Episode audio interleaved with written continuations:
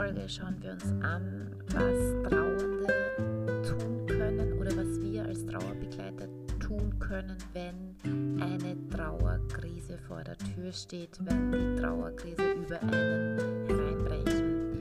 Roland Kachler erzählt in seinem, schreibt in seinem Buch, was bei Trauer gut tut, von wenn dunkle Stunden und Tage kommen. Solche Trauerkrisen sind nämlich ganz schön schwer auszuhalten, denn neben der Trauer die Gefühle von Leere, Ohnmacht und Verzweiflung dominieren. Natürlich ist es auch so, diese Trauerkrisen, die gehören nicht zu einem Trauerprozess, sondern das sind Stufen auf dem Trauerweg. Das, es gibt diese Trauerkrise, wirkt am Anfang so, als würde es einem nur noch weiter in die Tiefe führen. Und immer dann, wenn wir realisieren müssen, dass der geliebte Mensch nicht mehr lebt und nicht mehr kommen wird, dann ist dieses Gefühl so stark, dass das Leben ohne ihn keinen Sinn macht. Und natürlich fragen wir uns dann, ob wir diesen Trauerweg überhaupt gehen können. Doch die Trauerkrise stellt nicht nur eine weitere Stufe in der Trauer dar, sondern stellt auch nochmal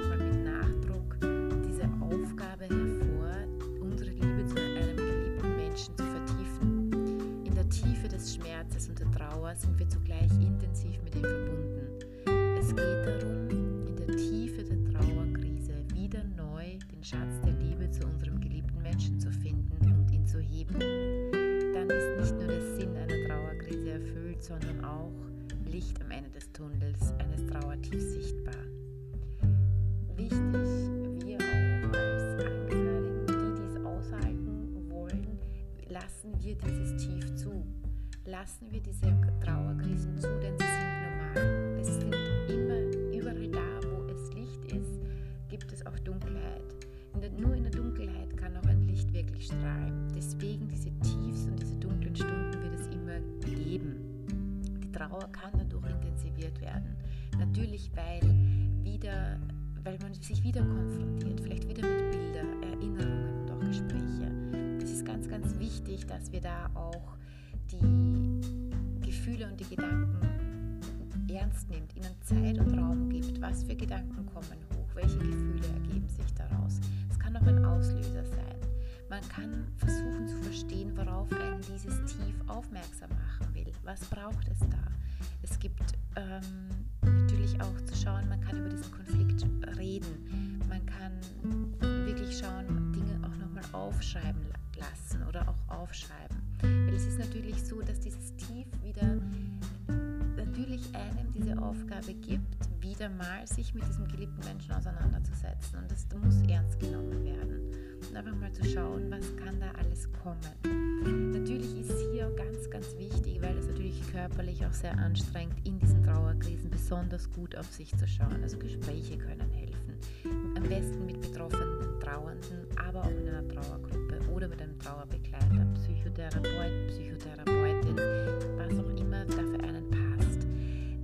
Trauerkrise gut auf sich zu schauen, ist auch so wichtig. Körperliche Bewegung bzw. einfach frische Luft, auch körperliche Tätigkeiten, ja, gehen. Es muss jetzt nicht ein Extremsport sein, aber es reicht schon, das Fenster zu aufzumachen, wenn man vielleicht sich gerade zu frisch, ähm, wenn man sich gerade zu erschöpft fühlt. Aber die frische Luft reinkommen lassen oder zumindest eine halbe Stunde gehen, einkaufen zu gehen, Besorgungen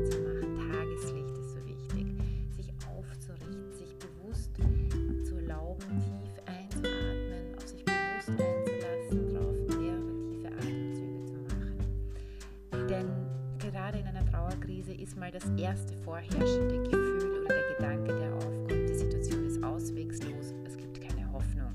Dabei ist es gerade so wichtig, am tiefsten Punkt ist es wichtig zu schauen, wo ist die Überlebenskraft, wo ist der Wille zu überleben. Es ist rätselhaft, aber es ist so wichtig. Wir bekommen genau dort die Portionen Überlebenswillen an Durchhaltevermögen und an Kraft, die wir im Moment brauchen, wenn wir hinschauen und uns das nochmal schauen. Weil wir haben ja auch uns rückblicken, wir dürfen auch den Trauernden hinweisen, er hat ja schon viele Tage überlebt. Er hat das Schwierigste schon überstanden. Und das gibt auch Kraft. Darauf müssen wir die Menschen aufmerksam machen, wie er diese Stunden auch tatsächlich überlebt hat und was ihm wieder auf die Beine geholfen hat. was da so wichtig war. Ja? Aus dem wieder herauszukommen, aus diesen schwarzen Tagen. Was hat da geholfen? Man darf immer wieder sich laut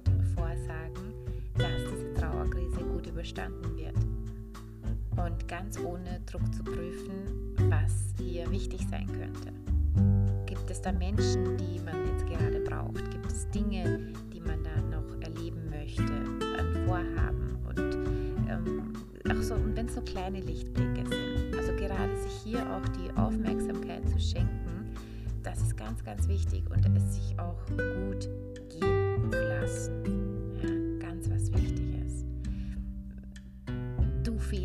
So. Was diese Aussage, dieses in einer Trauerkrise auch zu sagen, gerade natürlich auch im Trauerjahr, ganz oft, du fehlst mir so.